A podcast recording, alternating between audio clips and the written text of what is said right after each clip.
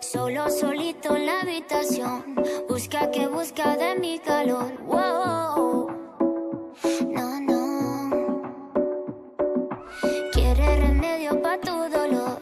Nadie te lo hace mejor que yo. Hola a todas y todos, nuevo episodio de Sin Pijama con la alegría de siempre para comunicar e informar, por supuesto, sobre sexo sin tabúes y tantos otros temas eh, sanitarios también y de género que nos interesa transmitirles a todas y todes y todos ustedes.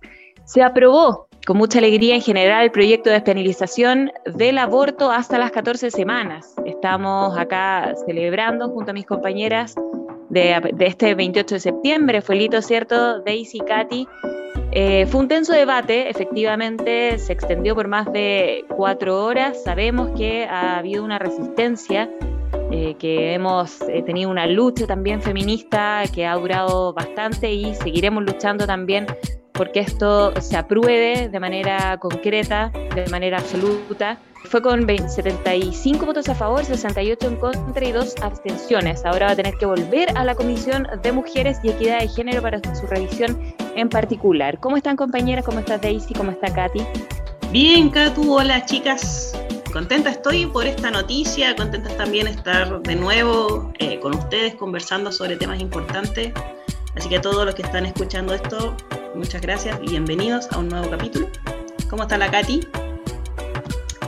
Hola compañeras, amigas, ¿cómo están? Feliz igual de poder estar nuevamente junto a ustedes, Daisy, Katu y a todas y a todos quienes nos están escuchando nuevamente en un nuevo capítulo, ¿cierto?, de Sin Pijama, Educación Sexual Integral para todas y todos, pensando también en este caso la felicidad que nos entrega el poder reposicionar el debate desde la autonomía de los cuerpos, desde nuestro derecho a decidir, lo importante que es la educación sexual nuevamente, ¿no? Poder tener educación sexual para decidir.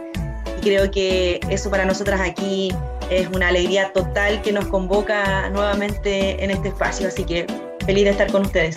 Así es, y justamente Katy sobre derecho a decidir, sobre el derecho principalmente, ¿cierto? Me gustaría abrir contigo, Daisy, que nos cuentes tú, en tu experiencia como matrona, desde el sistema público, que atiendes a mujeres, que estás con ellas todos los días, eh, atendiendo varios casos también. ¿Cómo ha sido la experiencia de estos últimos días? Eh, ¿Cómo ves también el ambiente? Eh, ¿Qué ha pasado? Por ejemplo, hay varios relatos también en medio de la pandemia que han sido durísimos, considerando evidentemente que el escenario también ha sido más complejo. Bueno, el tema en realidad en mi lugar de trabajo eh, está hace ya bastante tiempo bien plantado, por así decirlo. Eh, vengo de un hospital que la mayoría de sus son objetores de conciencia y dos médicos solamente que practican o, o dan prioridad a estos casos en realidad los resuelven. Efectivamente, estamos hablando del aborto en tres causales. Eh, no es un tema que se debata mucho, a pesar de, que estoy en un lugar público, pero sí muy, muy contenta de que, de que efectivamente se esté conversando eh, este tema. Yo creo que cuando ya la ley salga promulgada como tal, creo que vamos a tener mucho más conciencia general de lo que está de lo que está sucediendo y las implicancias que va a generar efectivamente en nuestro quehacer clínico. Bueno, la gente debe recordar que con la despenalización del aborto en tres causales, efectivamente, ya que ocurrió el año 2017, hubieron muchos muchos cambios efectivamente eh, y uno de ellos era la objeción de conciencia y la no objeción de conciencia. Como les decía y les relataba al principio, estoy en un hospital en donde la mayoría de los son objetores. Por lo tanto, ha sido un tema bastante difícil porque ha tenido que la gente esperar mucho, la atención efectivamente, cuando no está el médico efectivamente que realiza el procedimiento, se ha tenido que derivar a otro hospital. O sea, no ha sido un programa que, que no haya estado exento de burocracia. Así que yo creo que va a ser igual difícil, al igual que con las tres causales, implementarlo, lamentablemente para nuestra población. Me encantaría tener el espectro de la, visión de otros hospitales públicos, pero, pero va, a ser, va a causar revuelo y va a causar también, al igual que hace años atrás, una reestructuración de muchas cosas. Así que esa es al menos mi misión clínica. Yo como matrona, yo no soy objetora de conciencia, yo estoy muy contenta por, porque las mujeres tengamos esta posibilidad este derecho a decidir sobre nuestro cuerpo. Un hijo es deseado, si es deseado, debe nacer, si no, no necesariamente. Así que creo que eso, esa es la visión mía como matrona clínica de un hospital público objetor de conciencia en su mayoría. Y porque la verdad es que una cosa es, claro, de repente tener una postura contraria al aborto y otra declararte objetor de conciencia, ¿o no? Francamente, o sea, estar derechamente de una manera individualista aportando en que millones de mujeres de alguna manera o pierdan su vida o simplemente no, puedan de manera libre tomar las decisiones frente a su propia sexualidad, a sus propias cuerpos es realmente impactante. A mí me, o sea, no me sorprende por el nivel de machismo patriarcal que, existe, pero definitivamente es un tema, es de un egoísmo, pero, o sea, es de las posturas egoístas, ser objetor de conciencia, la verdad es que debe ser una de las más radicales y, totalitarias. Eh, Katy, en tu experiencia has estado también muy activa en no solamente eh, desde, tu cargo, ¿cierto?, en Asomat, sino que también como, como matrona, aportando en, en, varios discursos, en medio de la discusión parlamentaria también. Cuéntanos, ¿cómo ha sido esta semana? ¿Cómo han sido también las conversaciones? Es que me imagino que dan para poder analizar eh, que esto continúe, que se vote a favor y que ojalá tenga el desenlace, por supuesto, que, favorezca a las mujeres y no precisamente al patriarcado.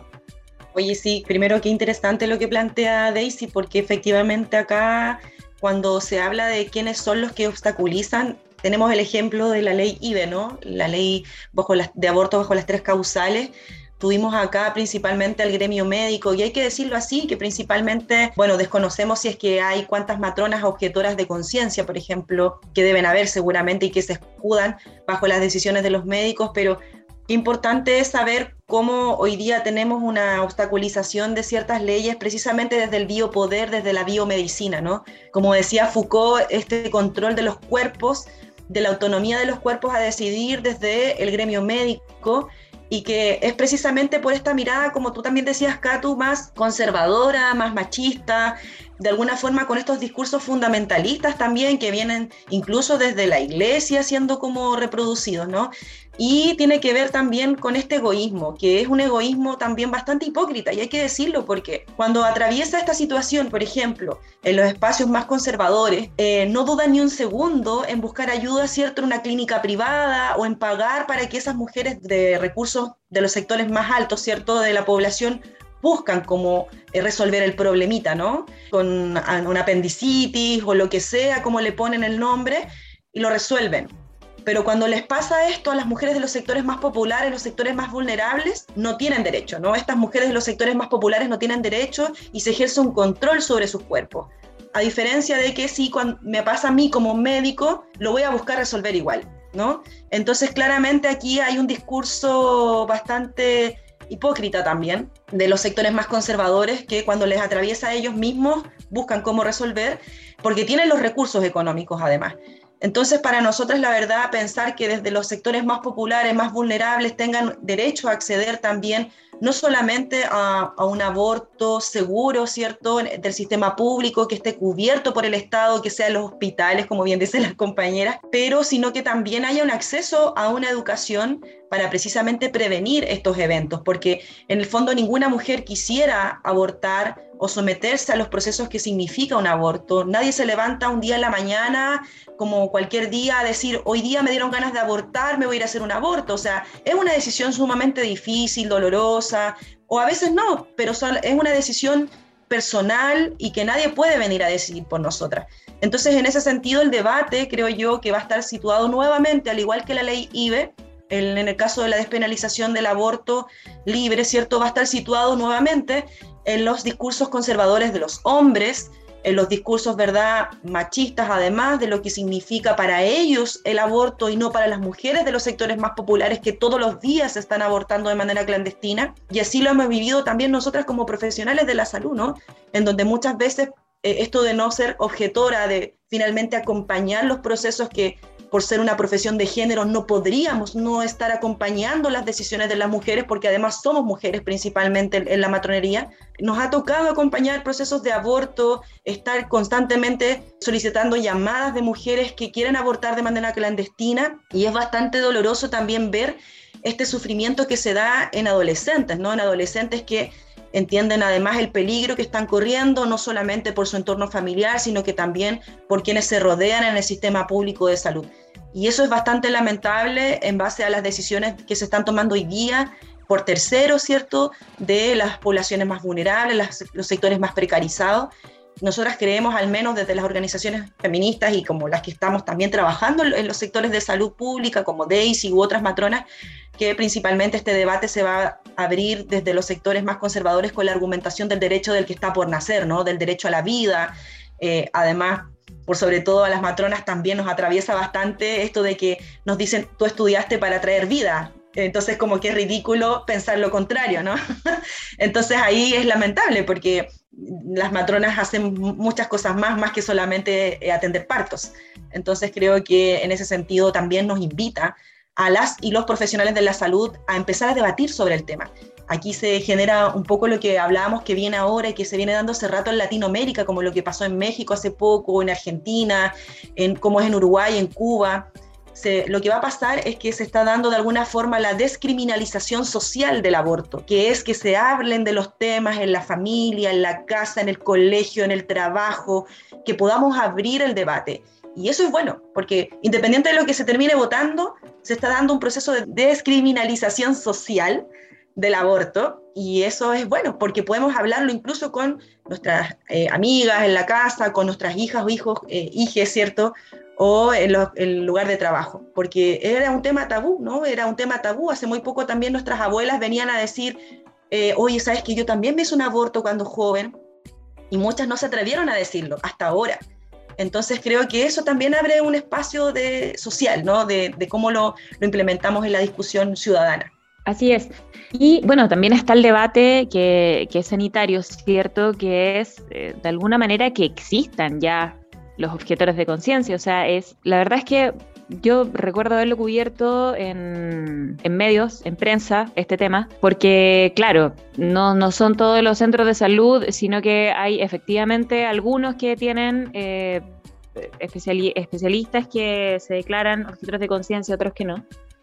Eh, a lo que voy es que no es algo que ocurre en todos lados, por suerte, digamos, pero también llama la atención y recuerdo eh, que, por lo mismo han, salido, han salido varias declaraciones desde el colegio médico que, mm, que los médicos, principalmente eh, médicas, mujeres médicos, sean objetores de conciencia en su mayoría, digamos. hay mucho más dentro de, del fondo del gremio de los médicos objetores de conciencia que en otras especialidades médicas. No sé si me explico. Entonces, eh, llama la atención también porque, claro, yo me acuerdo haberle hecho una pregunta una vez a un médico, decirle, pero usted estudió 10 años para salvar la vida de alguien, porque en el fondo viene ahora a ser objetor de conciencia, que sería un poco todo lo contrario. O sea, esa mujer a la que usted eh, le está negando un aborto, eh, no solo puede tener complicaciones posteriores, sino que además quizás su salud mental de por vida justamente atentar contra su propio bienestar, digamos. Entonces es como estudiar para salvar vidas para después en el fondo atentar contra ellas.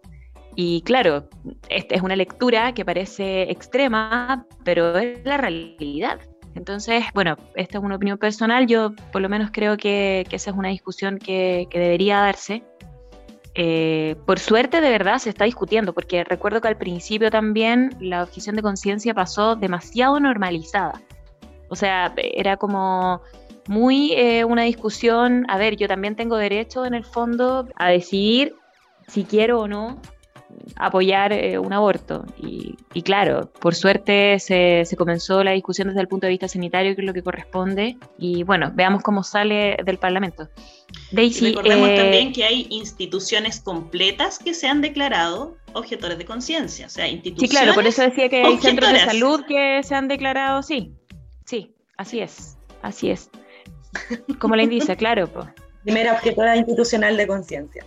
Así es. Daisy, te iba a preguntar, eh, dentro de, los casos, o sea, de, mm, en el fondo de, lo que significa llegar a un centro de salud pública, que hoy te puedan recepcionar como mujer, ¿cierto? Que, tú puedas ingresar. ¿Cómo han sido los protocolos para proteger de alguna manera a, a estas mujeres que ingresan? ¿Has visto que han avanzado? ¿Hay ciertas evoluciones en los protocolos o siguen siendo los mismos, por ejemplo, que hace cinco años? ¿Se nota algún cambio? O sea, al menos en mi hospital, si bien es cierto, es un hospital en donde la mayoría de, sus integrantes de médicos son objetores de conciencia, sí está muy bien protocolizado. Eh, cuando la, mujer ya ha sido individualizada, eh, que ha requerido efectivamente eh, invocar a una de las, causales, efectivamente se hace y se hace de manera correcta, la paciente nosotros estamos en conocimiento efectivamente de que esta paciente va a llegar eh, en el día, la hora adecuada, se le dan sus medicamentos en el momento en que deben entregarse, porque primero se da un, inductor, luego otro cuando pasa ya la fase del, del proceso de aborto como tal en, en la institución. Sí está muy bien eh, al menos eh, donde yo trabajo, está muy bien eh, protocolizado, efectivamente. O sea, la mujer no queda sin atención y no queda efectivamente a la deriva. ¿ya? O sea, estos años al menos han servido para aunque hay burocracia entre medio, igual la mujer ah, se atiende, se atiende de, bajo toda esta esfera de resguardo, está muy, muy bien protocolizado el tema del acompañamiento, tiene asistente, asistente dupla, dupla con psicóloga, está bien al menos protocolizado en ese, en ese sentido. La mujer no se siente sola. De hecho, nosotros dentro de este acompañamiento, sobre todo cuando, cuando nos toca ya tenerlas en el preparto, yo trabajo en preparto, les dejamos también que estén con su acompañante en el proceso si ellas lo desean o sea, igual de que se ha avanzado en el tiempo, se ha avanzado. En relación a la burocracia, efectivamente, estos objetores de conciencia no pueden hacer, por ejemplo, todos los días un procedimiento solamente cuando esté es la persona, el médico, efectivamente, que hace los, los AMEU, por ejemplo, o que administra el misoprostol, o que efectivamente hace los legrados aborto y es un médico, si mal no recuerdo, el que tenemos nosotros en nuestra institución, pero de que efectivamente la mujer no se queda sin su procedimiento, sin, eh, no se queda a la deriva, efectivamente eso se ha logrado. O sea, por ese lado se aplaude. Ojalá todos los médicos, claro, todos los médicos efectivamente y matronas también se pusieran, empatizaran con estas con eh, pacientes que efectivamente están ejerciendo un derecho.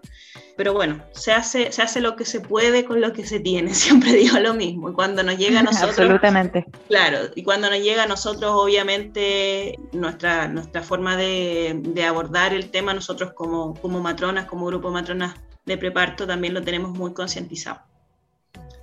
Entonces, bien, bien por ese lado. Sí, me gustaría, eh, queridas, leer, o sea, ¿qué, es un objetor de conciencia, digamos, el, concepto propiamente tal? Me parece que es muy importante que la audiencia lo, lo considere.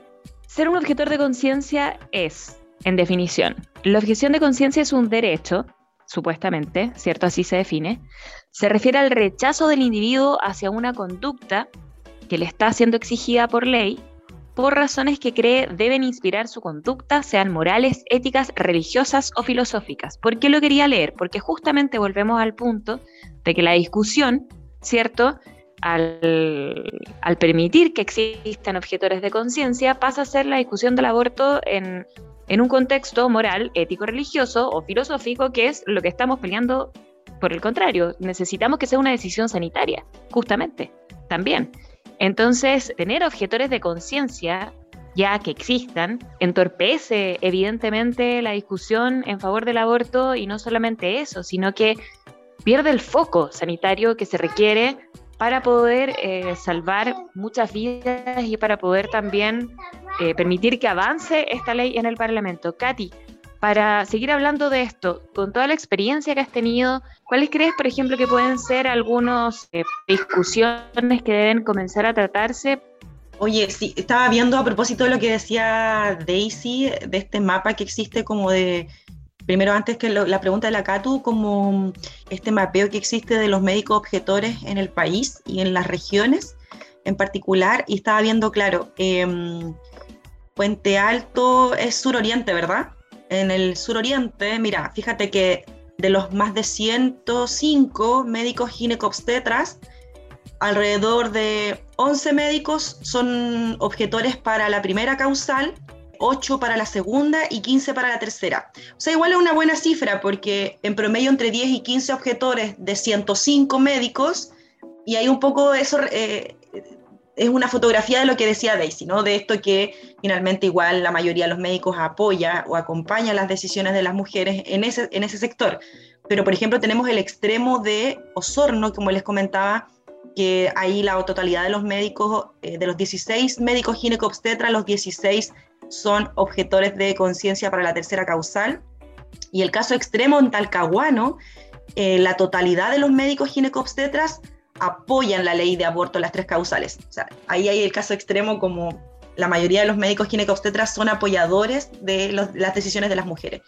Y eso es importante porque a propósito de lo que mencionaban ustedes, como los médicos también desde esta objeción de conciencia invocan lo que es una decisión valórica dan un discurso moralista de lo que eso no es pertinente hacer desde la mirada ética, ¿cierto?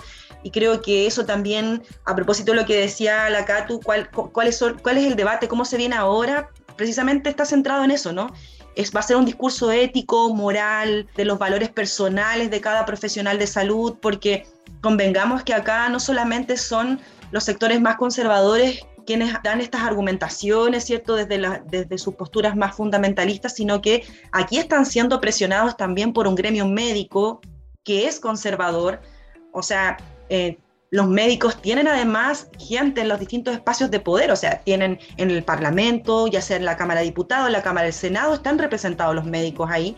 Eh, y obviamente también la, fuerza que tiene hoy día, ¿cierto?, en las instituciones de salud.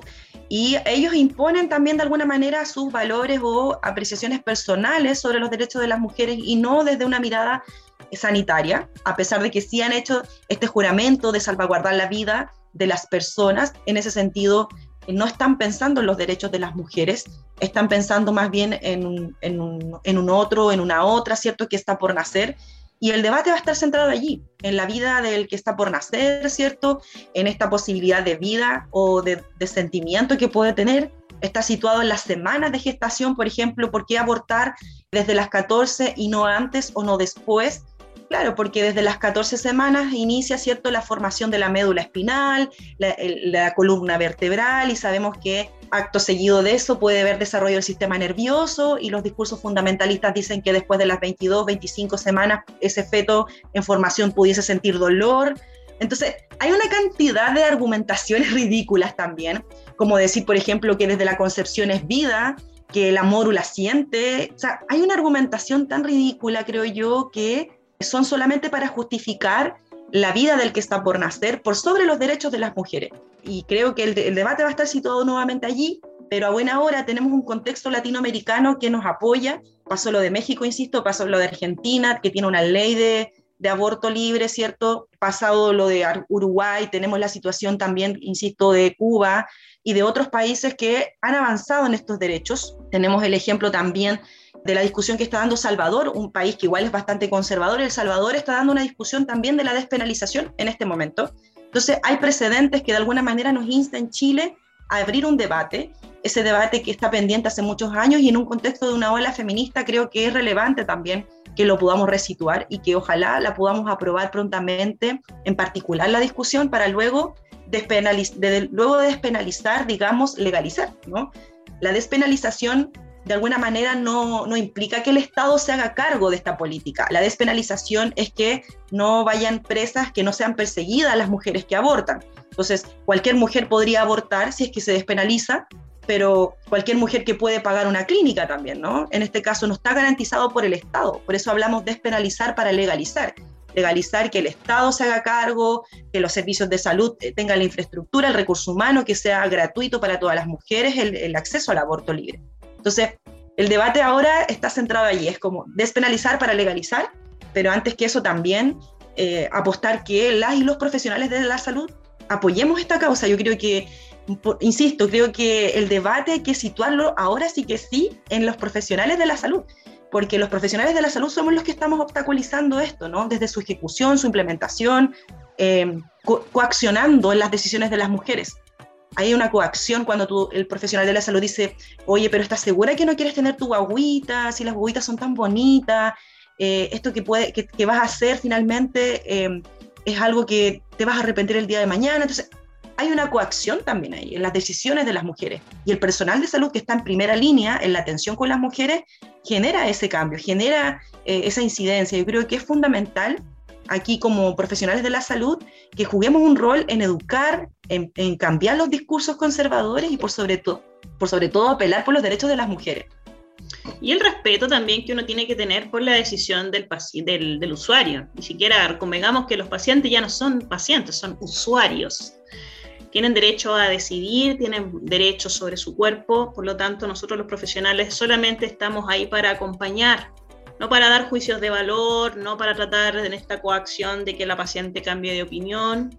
Em, si bien la paciente tiene efectivamente acompañamiento dentro de todo el proceso, convengamos que la paciente tiene dupla con, o sea, tiene citación con psicólogo, tiene citación con asistente, donde también ellos evalúan todo el contexto de esta, de esta paciente, no tratando de que cambie de opinión, sino que viendo efectivamente si dentro de todas las aristas que la paciente puede, puede estar eh, llevándola a tomar estas decisiones están bien sentados. Esa es, su, esa es su, su, su, acción, ese es su trabajo, pero no esta cuestión, claro, de, esta, de, decirle que esas guaguas son tan bonitas, pero que prácticamente vas a ser una pecadora, que te vas al infierno, esas cuestiones, ¿no? O sea, estamos siglo XXI, o sea, hello, ¿cachai? Y también hay que, tener, eh, hay que tener claro también que nosotros como profesionales de salud siempre tenemos que estar, como bien dice la Katy, con la población con la toma de decisión de la población, o sea, no en contra de la población.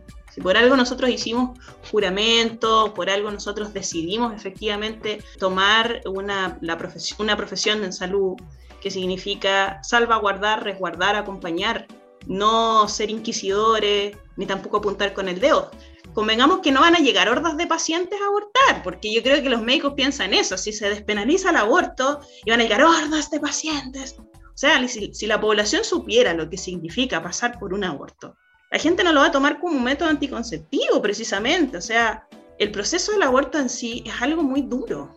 O sea, pasar por la administración, primero por la decisión, pasar después por la administración de medicamentos que te van a generar dolor, después pasar por un procedimiento quirúrgico y luego de eso lo que viene después, la recuperación. Entonces, es un tema que no se toma la ligera. O sea, las mujeres no van a ir a abortar de manera recurrente, no lo van a tomar como método anticonceptivo.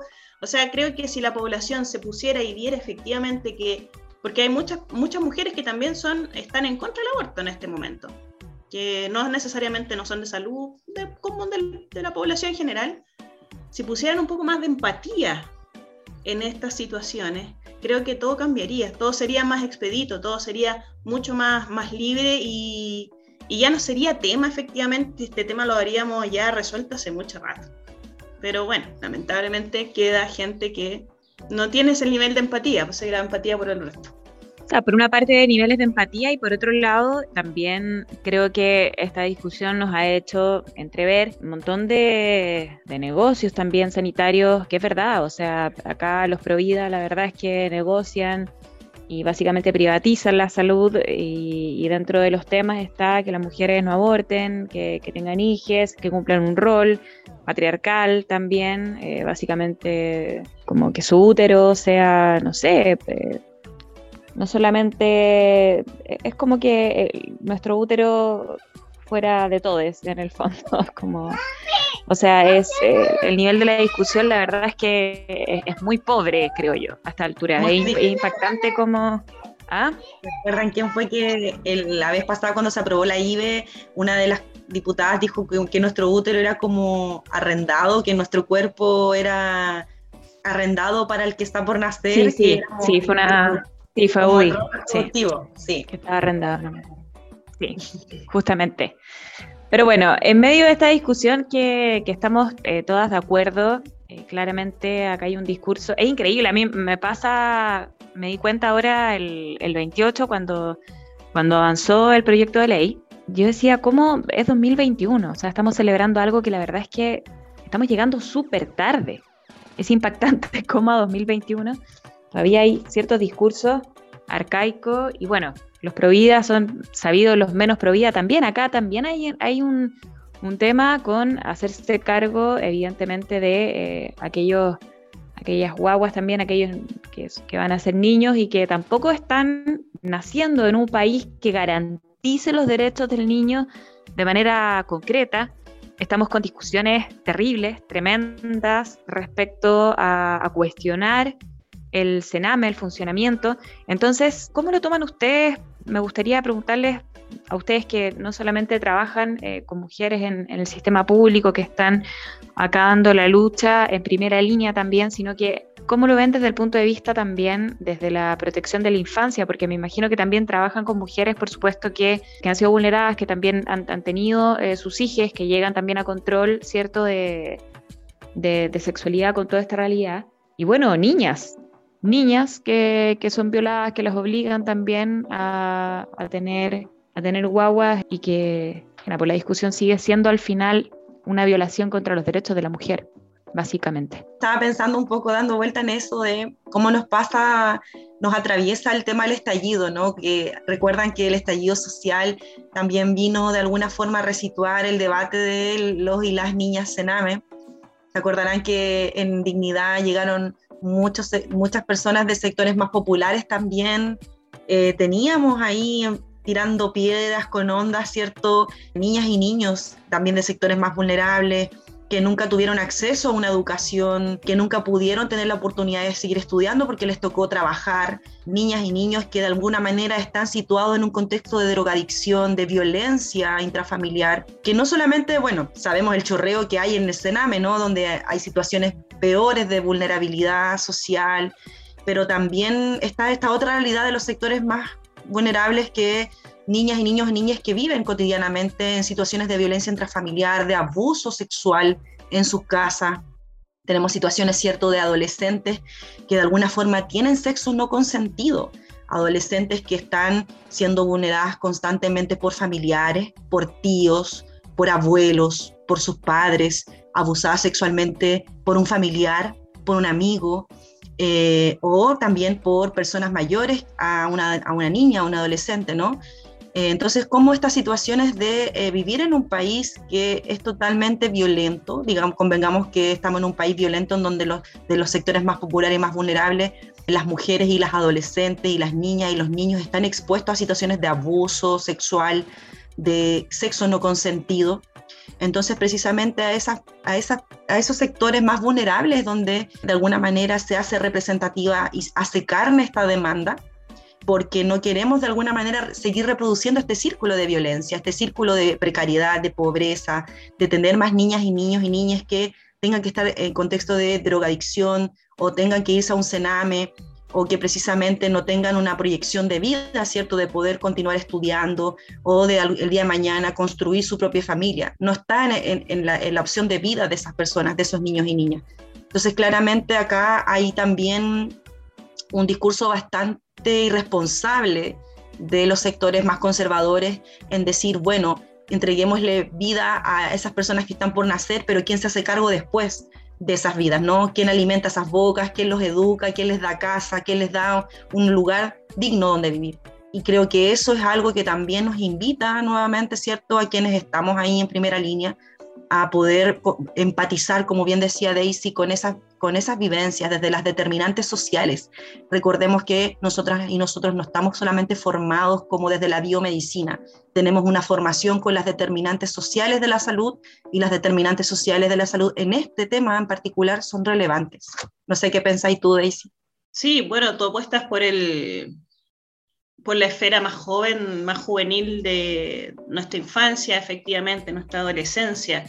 Yo he puesto por aquellas mujeres que son maltratadas dentro de un matrimonio, en donde son violadas dentro de un matrimonio, porque convengamos que existe el maltrato también dentro de estas parejas, en donde hay mujeres que se embarazan, lamentablemente tienen una paridad mayor. Hemos visto mujeres con cuatro, cinco, seis hijos, donde son maltratadas efectivamente por un, por un agresor que no solamente las intimida verbal y físicamente, sino que sexualmente también. ¿Por qué no darle también el derecho a ellas a poder decidir si efectivamente quieren tener más hijos o no? Entonces, yo creo que también el debate eh, tiene muchas aristas, muchas caras que no se han puesto sobre la mesa, porque em, es muy fácil decir, claro, si no querís abortar, entonces cuídate, ponte un condón o toma anticonceptivo, pero ¿qué pasa con estas mujeres que son vulneradas efectivamente? Con estas mujeres de escasísimos recursos que ni siquiera les da el tiempo para ir a un consultorio cuando las, filas en los consultorios han sido tales que hay muchas mujeres que se han embarazado, sobre todo en esta pandemia, por ejemplo, en donde no han conseguido ni siquiera una hora con matrona para poder ir por un anticonceptivo. Entonces, igual es como un debate que, claro, podemos decir no, que no, que no legalicemos el aborto ni nada de eso, pero ¿qué estamos haciendo con las políticas públicas de este país? O sea, apuntan efectivamente a proteger a esas mujeres en donde van a tener un anticonceptivo a tiempo, en donde, no sé, el, maltrato hacia la mujer efectivamente está haciendo eh, una política real de, que estamos ahí con las mujeres o no. O sea, sí, tenemos fonoviolencia, pero convengamos que hay femicidios todos los días, ¿cachai? Y esas mujeres son igual maltratadas. Entonces, igual es una esfera tan grande de, de argumentos a favor de este tema, que ni siquiera es, eh, para mí, valga redundancia, tema hablarlo, o sea, se tiene que dar por sentado. O sea, la mujer tiene que tener el derecho a poder decidir.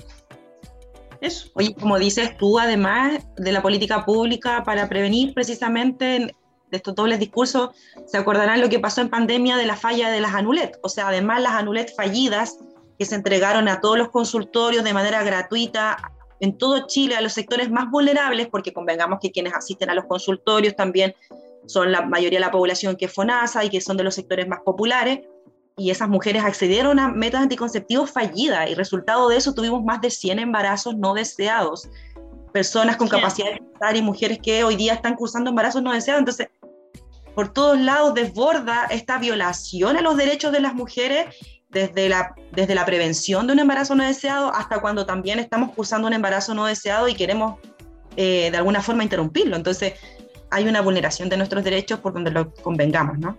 Compañeras, yo creo que, bueno, tenemos de alguna manera muy claro, ¿cierto? No solamente el escenario patriarcal al que nos enfrentamos, sino que también, eh, bueno, conservador, la verdad, y sino que también lo que necesitamos para avanzar. Y evidentemente la educación sexual en todas sus materias, la educación sanitaria también, la educación de género. Eh, la educación con enfoque de género en todas las materias es algo que este país requiere con extrema urgencia. Así que yo también acá desde el periodismo le doy las gracias a ustedes porque me parece que son personas que de verdad se dedican también a eso. Y, eso es lo que necesitamos. Eh, creo que necesitamos profesionales educados eh, que, que en el fondo eduquen con vocación para ello y principalmente, claro, que lo hagan desde los centros de salud.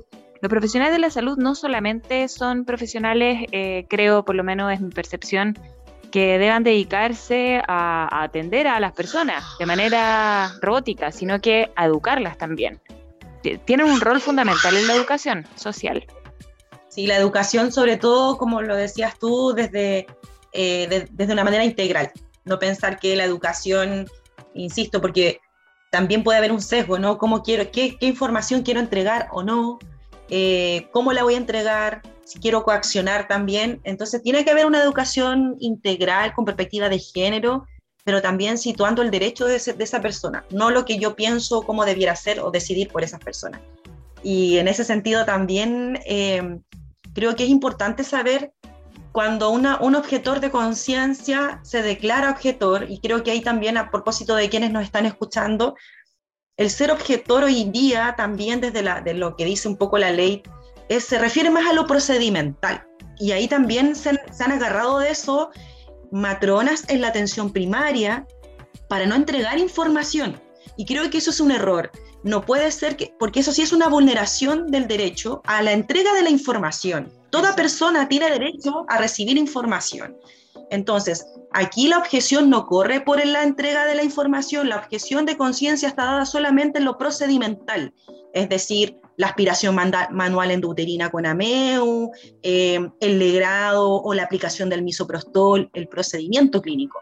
Pero el derecho a la información tiene que estar, aunque yo me declare objetor de conciencia, tengo que entregar la información objetiva, cómo acudir en caso de las tres causales, quiénes son las, personas o mujeres que pueden acudir bajo las tres causales, cómo acudir, eh, cómo se deriva, etc.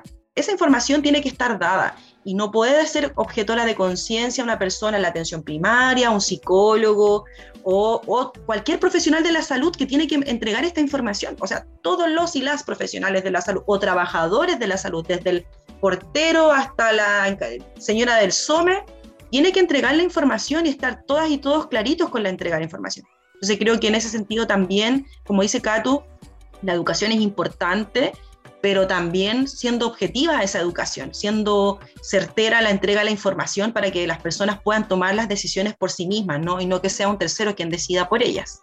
Daisy. Yo también estoy de acuerdo con, con Katy, o sea, el hecho de ser objetor no implica efectivamente vulnerar el derecho que tiene la población a recibir información fidedigna. Creo que está de más eh, dejar en claro que uno tiene que dejar su pensamiento de lado. Yo puedo declararme pro vida, pero el resto no tiene por qué serlo.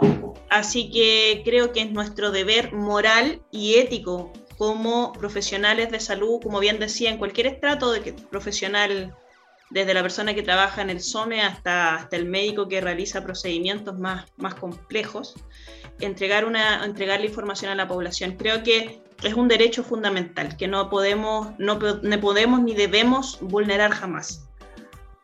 Ahora, en relación también al, a los colegios, o sea, creo que esto también tendría que ser parte del, debate de la, de la, educación sexual que está tan precarizada en nuestro país, o sea, educación sexual en los colegios, hablar sobre estos temas, tratar de dejar de demonizar efectivamente lo que significa el sexo en la adolescencia y también poder tocar sin tabúes estos temas me parece fundamental. Un cabro que esté bien informado, un adolescente bien informado, efectivamente es el que va a tomar decisiones posteriores con responsabilidad, no aquel que se le oculta la información sino que aquel que efectivamente nosotros le entregamos las herramientas necesarias para que puedan decidir. O sea, nosotros muchas veces eh, tomamos muy a la ligera a nuestros adolescentes, o sea, como personas que no tienen poder de discernimiento. O sea, en algunas cosas sí pueden discernir, en otras no.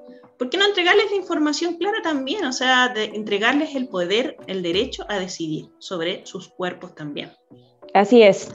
Queridas, yo creo que vamos cerrando, así es que les pido si pueden dar eh, de repente alguna última opinión, si tienen algo, o nos vamos despidiendo con ganas de volver. Oye, yo quería mencionar solo esto de, lo que es ser como pro vida. Yo igual soy pro vida. Ojo, yo creo que lo importante es decir que aquí son antiderechos. Porque en el fondo. Buen punto, buen punto, Katy. Sí. Porque yo igual estoy por la vida, por la vida de esas mujeres por la vida de esa mujer que se expone en un aborto clandestino y que puede morir producto de un aborto clandestino. Esas mujeres pueden fallecer, como vemos en países del mundo, en otros países del mundo donde la salud es mucho más precarizada y siguen abortando, esas mujeres mueren. Entonces yo también soy pro vida, estoy por los derechos de la vida de las mujeres y creo que esas personas que se dicen ser pro vida son antiderechos antiderechos de las mujeres, son personas antiderechos de toda la población. Y por otro lado, creo que es relevante aquí quizás empoderar también el, gremio de la matronería, porque ya basta de que sea todo desde la perspectiva biomédica, que solo los médicos solo pueden proceder al aborto, que puedan hacer el procedimiento.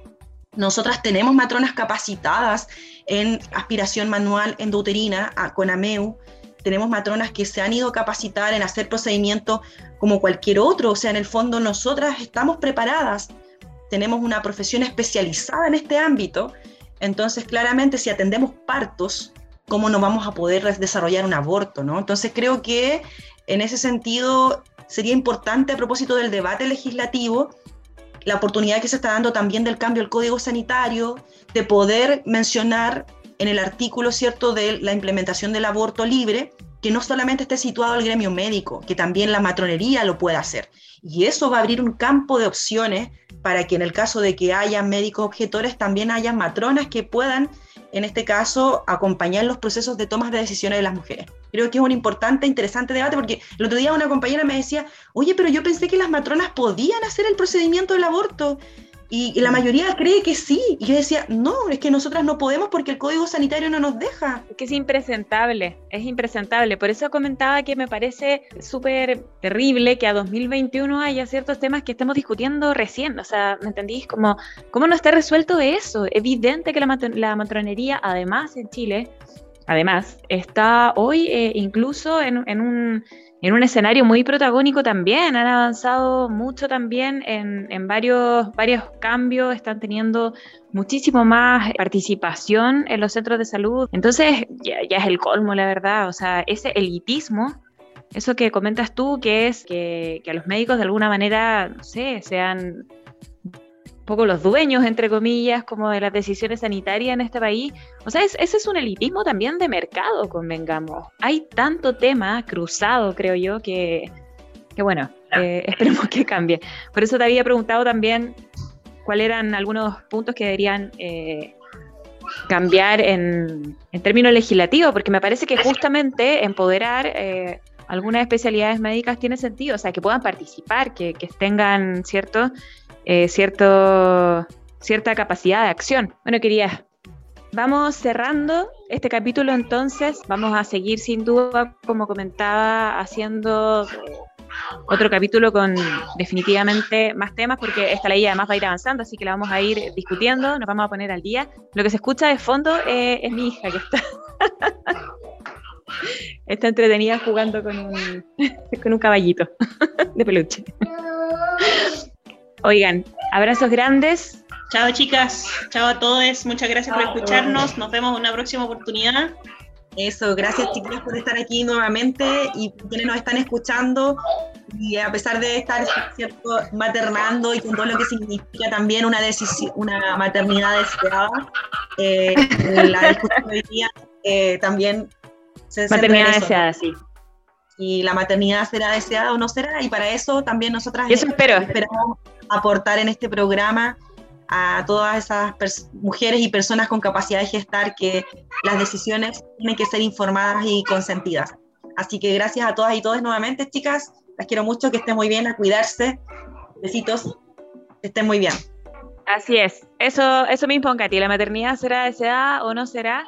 Y eso es lo que deseo para todas las mujeres que sean madre algún día, que lo sean por decisión propia, por libertad y con mucho gusto.